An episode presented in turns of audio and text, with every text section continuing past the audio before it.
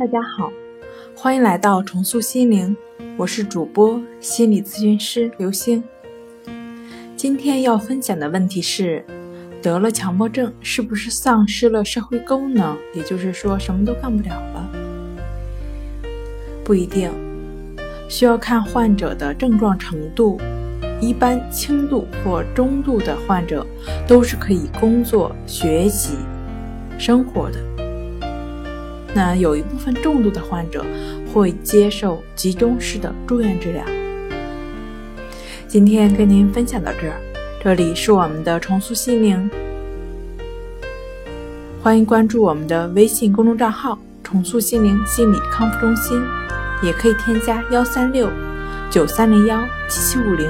与专业的咨询师对话，那我们下节目再见。